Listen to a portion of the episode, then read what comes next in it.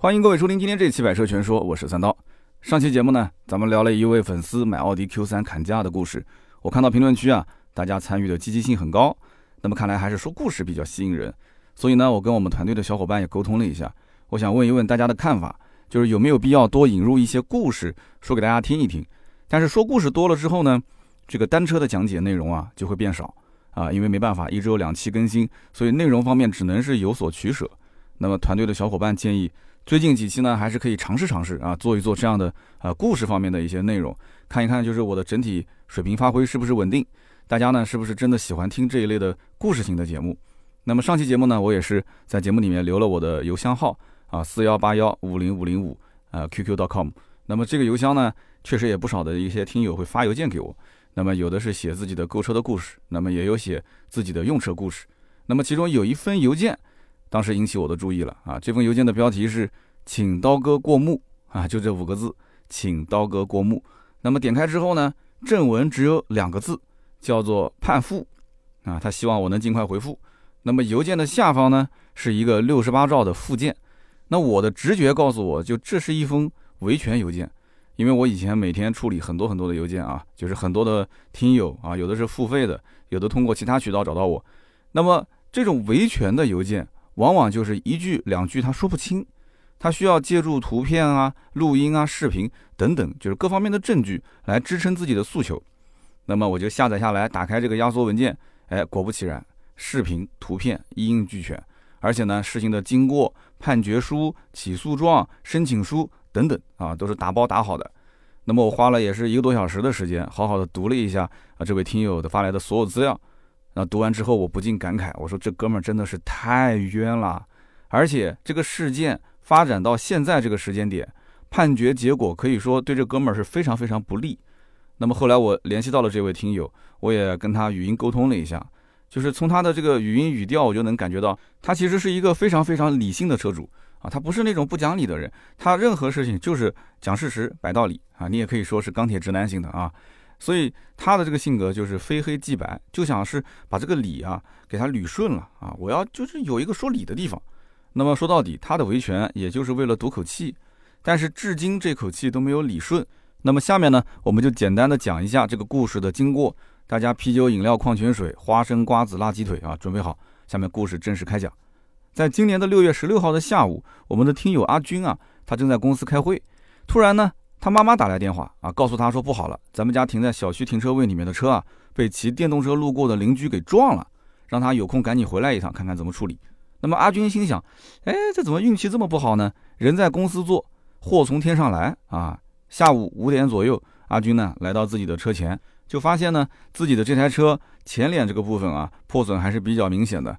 那么具体损失的情况，肯定是要开到 4S 店拆开之后啊拆件之后才能知道。那么于是呢，阿军就找到物业去调取监控，监控的视频呢，在我们的文稿里面也有啊。监控视频其实非常清楚的还原了事件的经过。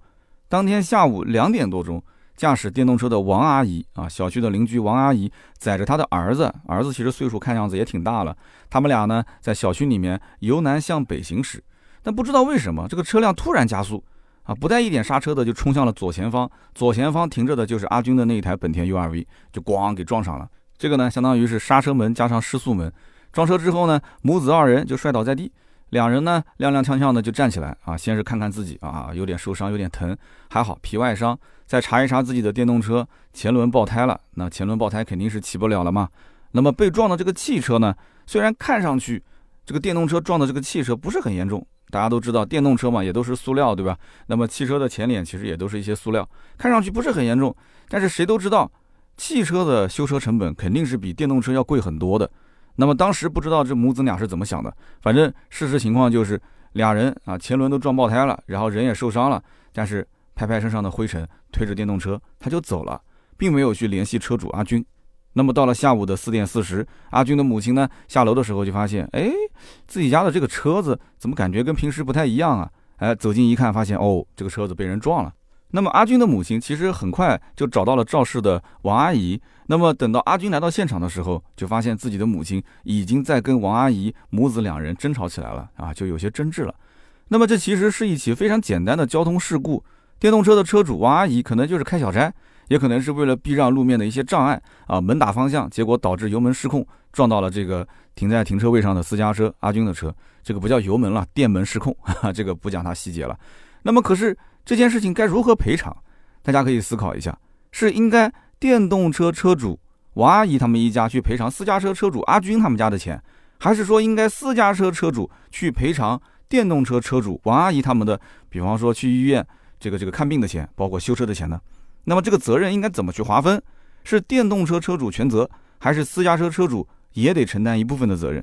大家可以先把自己的答案放在心里，然后我们故事继续往下讲。阿军的母亲在儿子还没回来的时候呢，先是找到王阿姨谈的这个赔偿损失。那么大家先是客客气气的，对吧？摆事实讲道理，毕竟都是一个小区的邻居嘛。阿军的母亲的意思很简单：我的车在停车位里面停的好好的，对吧？我是没有过错的，是不是？那么现在你骑电动车失控撞上我们家的车，那我肯定是没有责任的，所以你必须要赔我修车的钱。那么至于说你是拿出去帮我修好，还是说我开去修，然后发票你来报销，这两个方案都可以。但是王阿姨不同意这样的说法，王阿姨觉得说我们母子也很冤啊，对不对？我又不是故意撞你们家的车的，那现在我们俩母子都受伤了，你还要让我再赔你修车的钱，这肯定是不行的。那么双方呢掰扯不清怎么办呢？就打了幺幺零报警。那么没多久呢，交警就来到了现场。大家注意这个细节啊，打电话报警，但是呢，幺幺零接警之后呢，一听是一个交通事故，所以立刻就转给了交警部门啊，不是骗警，是交警到现场。那么交警到现场之后，很快责任认定就出来了，王阿姨母子是负这一次的这个事故的全部责任。那么私家车车主阿军呢，那肯定是无责的。那么责任判定完之后，阿军呢就把车子送到了 4S 店进行维修，因为他这个事发的地点是一个县城。县城里面没有本田 4S 店，所以他得开到隔壁这个城市啊，就是去去进行维修。那么 4S 店拆检之后啊，最终估出来的这个维修报价是多少？六千七百四十二元。说实话，本田的维修费用真心是不便宜。一根防撞梁一千五百零五，前保杠一千五百九，前中网一千四百七十四，这个价格基本上能赶得上奔驰、宝马了啊。其他的配件呢，加在一起总价是五千六百八十二。但是呢，啊，考虑到这个车主是自费的情况下，最后 4S 店给打了个折，凑了一个整数五千三。那么五千三再加上原先的隐形车衣啊，它已经撞坏了嘛，那重新修补一下。那么像隐形车衣这样的，就是哪怕你走保险赔偿车损，一般保险公司也不会赔隐形车衣的修补费用。这个费用是一千四百四十二，所以五千三加一千四百四十二，合计就是六千七百四十二元。那么阿军呢，要把车从他们县城开到隔壁的这个城市的 4S 店。这里面呢，油费我们就不说了啊。他返程的时候，那哪怕打个顺风车，成本低一点，其实来来回回也挺贵的。所以他折算交通费用大概在三百块钱。那么加在一起的话，啊，车主阿军呢就需要王阿姨总计赔偿七千零四十二元。那么大家觉得说这个金额合理不合理？那么在维修的过程当中呢，阿军就把他实时的维修的照片啊，包括一些信息就发送给王阿姨，但是呢，对方就不回复。那么阿军又给王阿姨打电话啊，对方一开始也不接，后来接了又说自己现在都受伤了，我在养伤，我没有空去处理你这个修车的事情。那阿军一看就苗头有点不对了嘛，这明显就有点想赖账了嘛，是吧？你不想赔是不是？后来呢，王阿姨的小舅子还主动打过电话给阿军，有人讲说哟不错，这小舅子那肯定是来赔钱的是吧？嘿嘿，人家打电话给阿军是告诉他，你爱去哪修去哪修，你不要烦我的嫂子，否则我就起诉你。啊，让你赔偿我嫂子一家人的人伤损失。那阿军一开始还好声好气的讲，那一听到这个话，我的天，嘿，我还没告你，你反而要先告我，好啊，你厉害了，那咱们就法院见呗。所以呢，六月二十八日，也就是事发之后大概两周左右，阿军一纸诉状就把王阿姨一家告上了法庭。那么到了八月二十四号，法院开庭审理，原告只身一人啊上庭去答辩，那么被告呢是委托代理人来答辩，就是王阿姨一家的人没来。双方就事故的发生过程没有任何争议，那么被告的代理人就声称，啊，可以本着人道主义赔付原告三百块钱。那么阿军肯定心想啊，对吧？我跟你费这么大的周折打官司，我就为了这三百块钱吗？你这是想什么呢？双方就赔偿问题没有达成一致，那么庭上审判员也没有宣布结果。结束之后呢，审判长就跟原告阿军就沟通，私下沟通讲，说其实啊，法律是不主张机动车向非机动车索赔的。那阿军就说了，我很冤啊。我车子停在停车位里面停得好好的，我招谁惹谁了？而且你看看对方现在这个态度，对吧？那我必须要有个说法，并且我怀疑被告的车辆不属于非机动车的范畴，我需要申请检测他的电动车是不是超标，是属于机动车的。那么审判长就告诉阿军说，你提交的事故认定书上面啊，其实非常清楚的载明，被告车辆为非机动车。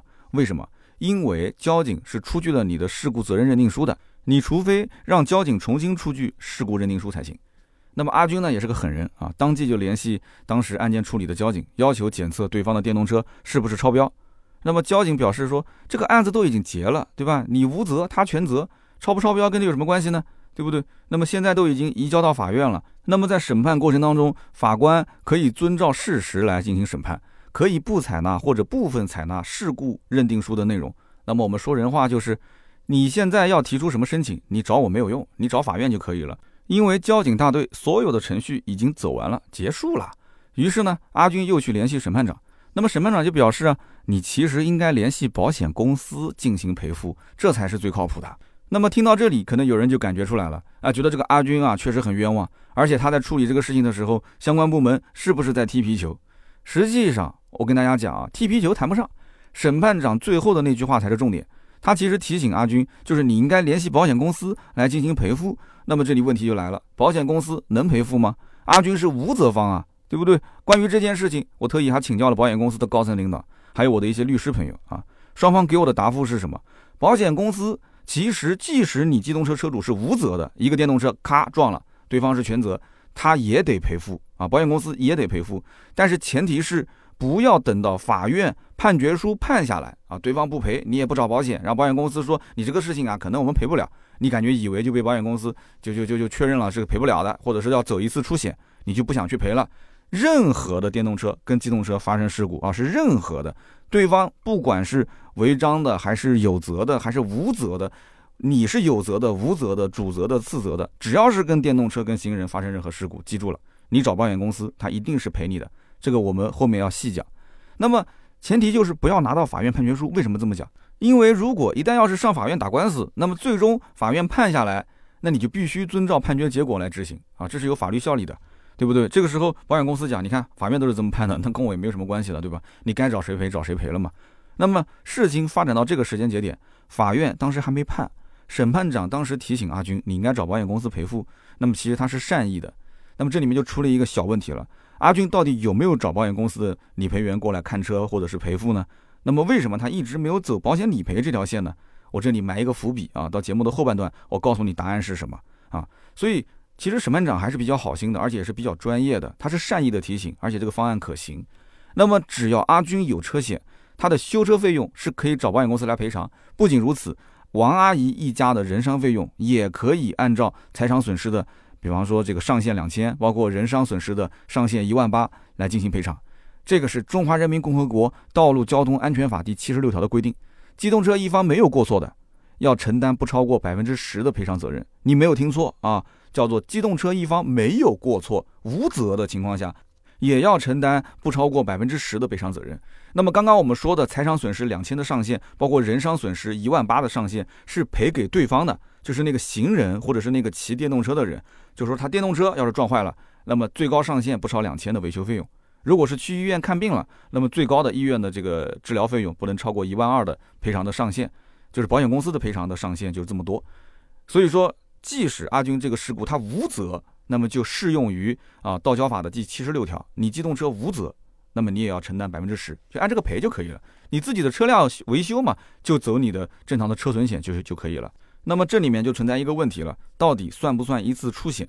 其实所有的保险公司的这些理赔员啊，他们的专业素质不同啊，站的出发点也不同。有的人会告诉你，有人不会告诉你。但是我已经跟啊保险公司的人，包括律师都确认过了。其实这种你。无责的行人跟非机动车的这个人伤事故的话，或者说是就是车损事故的话，你。只要是无责，即使出险赔付他，按照七十六条去赔付他，你。也是无责的。大家不要紧张。啊，你也是无责的，所以阿军的这一起事故，他是属于无过错方，他无责的嘛。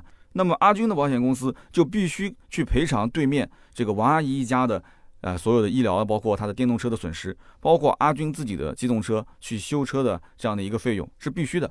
阿军其实真的不用紧张啊，第二年的保费是不用上涨的。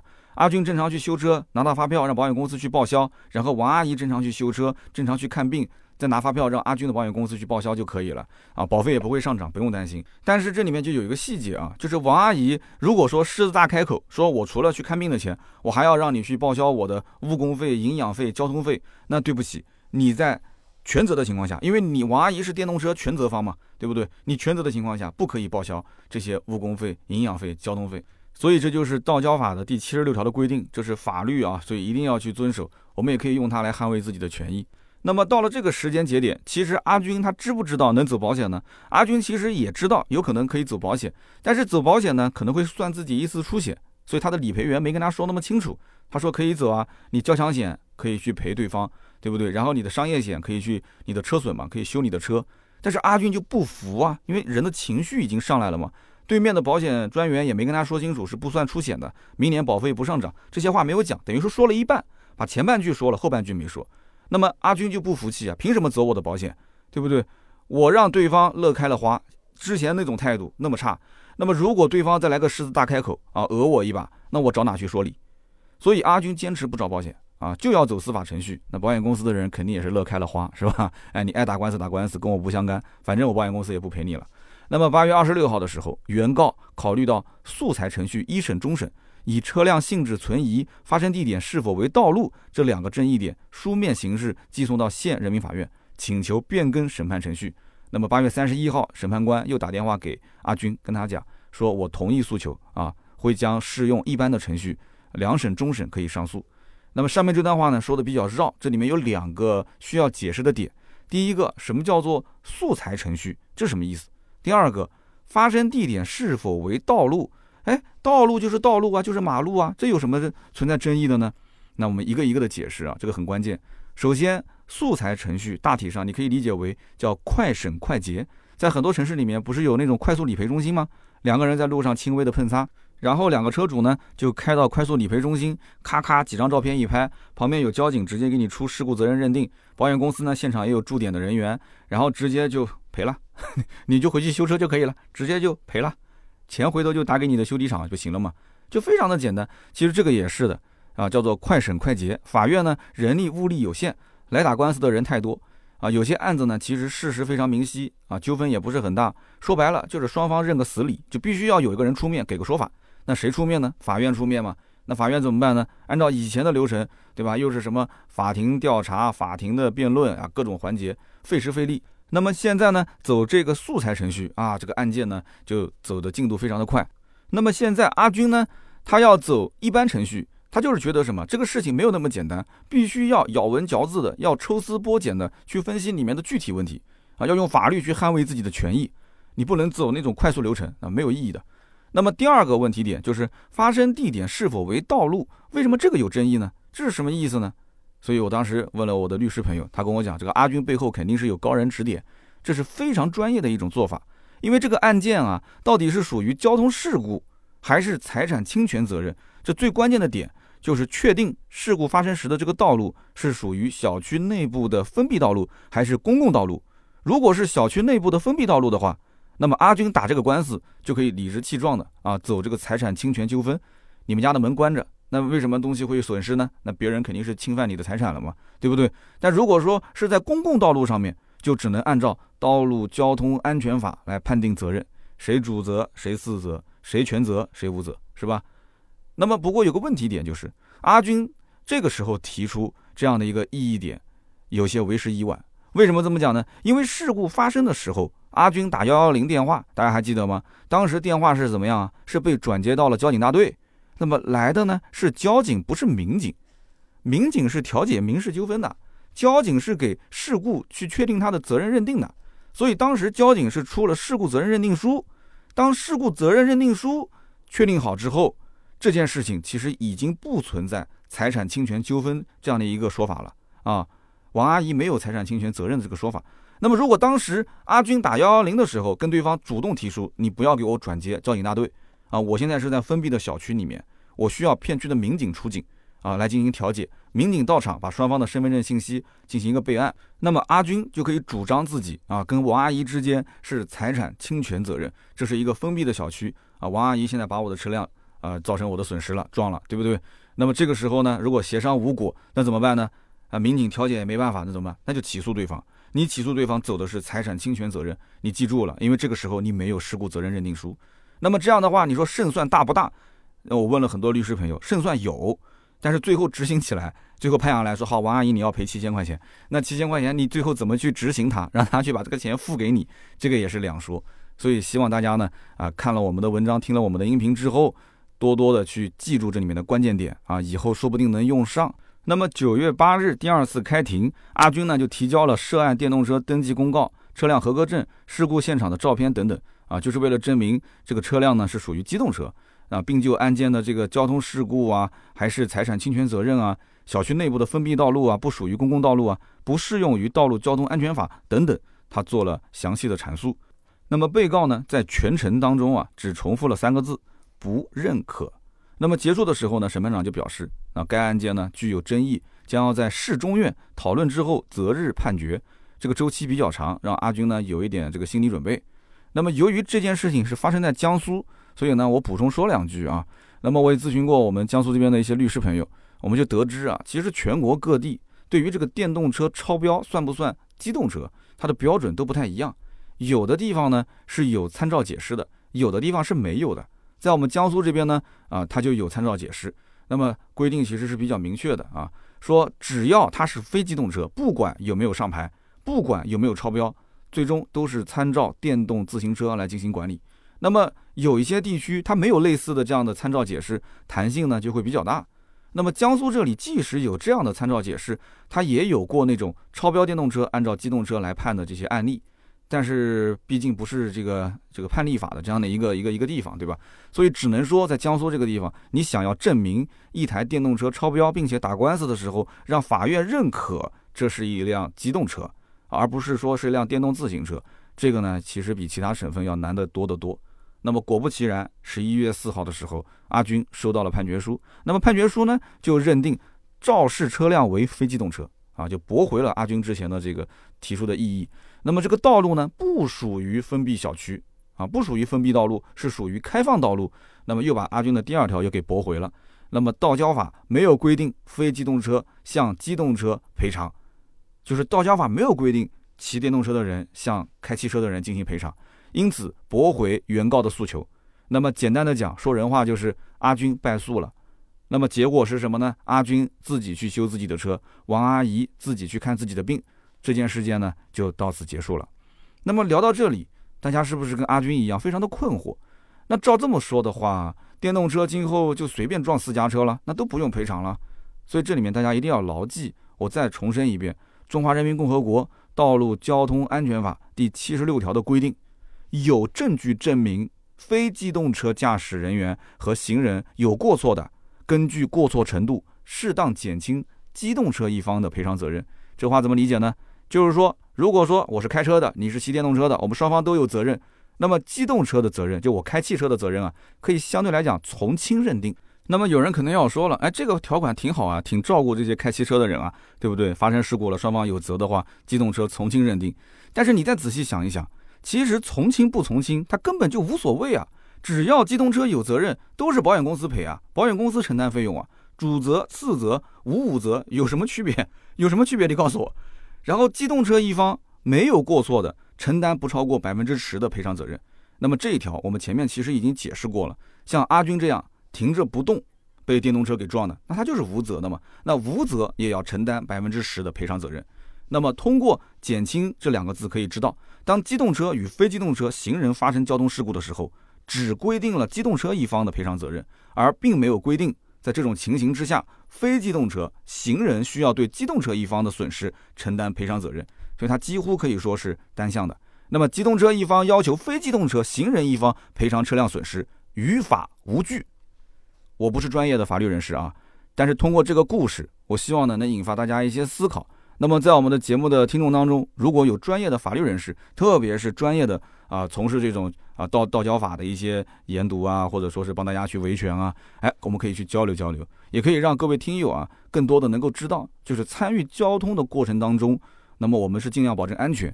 那么，但是如果一旦要是出险啊，出了一些事故的话，有保险，我们要用保险来解决；有争议，我可以用法律来维护自己的权益。那么用情绪和脾气去解决，肯定是解决不了问题的嘛。那么阿军这件事件，呃，其实一开始就可以用保险来解决，可是他身边任何人都没有提醒他。啊，说走保险对他来年的保费没有任何的影响。事发之后，保险公司甚至派人过来都看过他的车，啊，都知道他的车辆的损失的情况，啊，也是提醒他，你可以走你的车损险。那么对方王阿姨的车修车也可以走你的交强险，包括他看病也可以走交强险。但是保险公司的人不知道是有意还是无意，就唯独少说了一句，就是这次出险阿军是无责方，保险公司是不计入他出险次数的。所以大家如果要是对这件事情还是不确认的话，你看看你们家的保单是哪家公司，你马上打个电话，你试探一下，你就问他，你说，哎，就类似我车停到停车位上，一个电动车给撞了，我想问一下，我现在是无责方，怎么赔？记不记入我的保险次数？大家可以去试一下，打个电话给保险公司，你问一下，你试试看。那么对于人伤事故，其实保险公司一般都是希望自己啊可以不赔就不赔啊，自己的赔付的损失能最小化就最小化。那么出险的工作人员，他不知道是有意还是无意。但是我们现在听完这期节目，看了这篇文章之后，你要知道，你要得到这个信息啊！阿军是用血的教训来告诉了我们，你要知道这个信息啊！他没有把保险公司的人没有把最关键的信息给到阿军，但是我现在三刀我给到了你，对吧？我录节目之前问过阿军，我说如果当时你早早的知道，就这次出险，其实你是无责方，你不影响来年的保费，保险公司也得赔，你还会跟对方打官司吗？你还是不走保险吗？你就跟他赌这个气吗？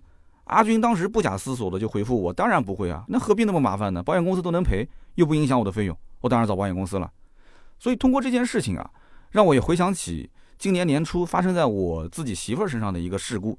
那么最后呢，我也把这个故事呢留给大家作为一个思考题啊，我们可以在评论区里面讨论讨论，然后看一看大家今天这个关键的知识点掌握了没有。那么好的啊，大家请听题：有一天上午，南京呢下起了暴雨。那么刀嫂呢？就我媳妇儿呢，她坚持要骑电动车去地铁站换乘，坐地铁上班。当他骑这个电动车啊，快要到地铁站的时候，前方一辆出租车靠边下客。那么由于这个大雨啊，能见度非常的低啊，这个我媳妇儿呢又来不及刹车，所以追尾了出租车。那么她呢摔倒在地，衣服裤子都破了，胳膊膝盖啊都擦破了点皮。那么当然了，被追尾的出租车后保杠肯定也是受损了嘛。那么请问各位听友，这是谁的责任？该谁赔给谁？那么如果啊，我媳妇儿修车花了五百块钱，去看病也花了五百块钱，出租车司机呢，他修车花了一千块钱，但是耽误了两天的工作。那么请问啊，这个最终的赔偿应该是怎样的？好的，欢迎各位呢在我们的节目下方留言讨论。如果觉得今天这期节目还不错的话啊，有用的话，也可以转发到朋友圈或者是微信群，配的文字我都帮各位想好了，叫史上最全电动车与私家车发生事故的解决方案。那么谢谢大家了啊！下面呢是关于上期节目的留言互动环节。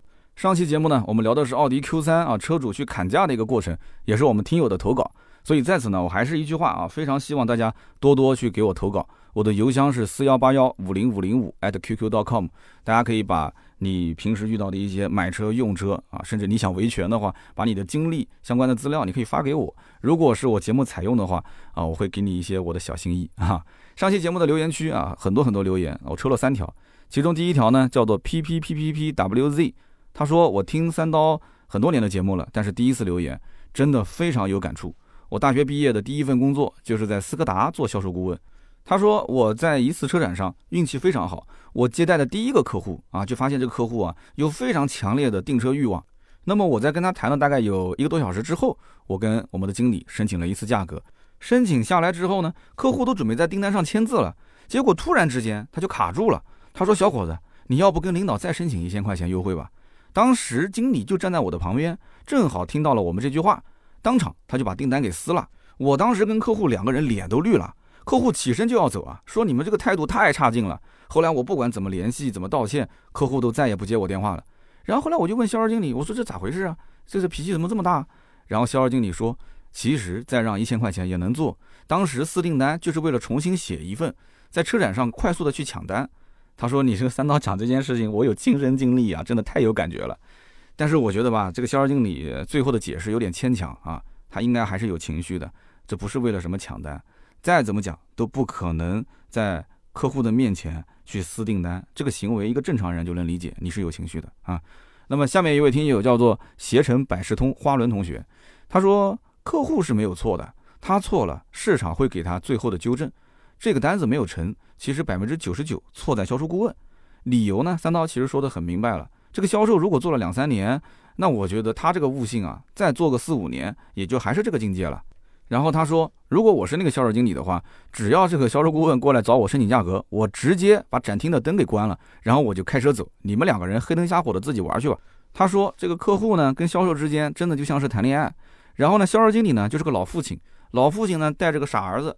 结果呢，这个姑娘就被这个钢铁直男傻儿子给带跑偏了啊！老父亲在背后泣不成声，恨铁不成钢，但是自己呢又不能亲自上，自己不能亲自上，这个我太有体会了啊！销售经理是不能随时出面跟客户谈价格的，因为你的身份就代表了你的权限啊！你跟他往那边一坐，那最后销售经理你一个人去谈吧，那销售顾问直接在旁边去喝茶就可以了。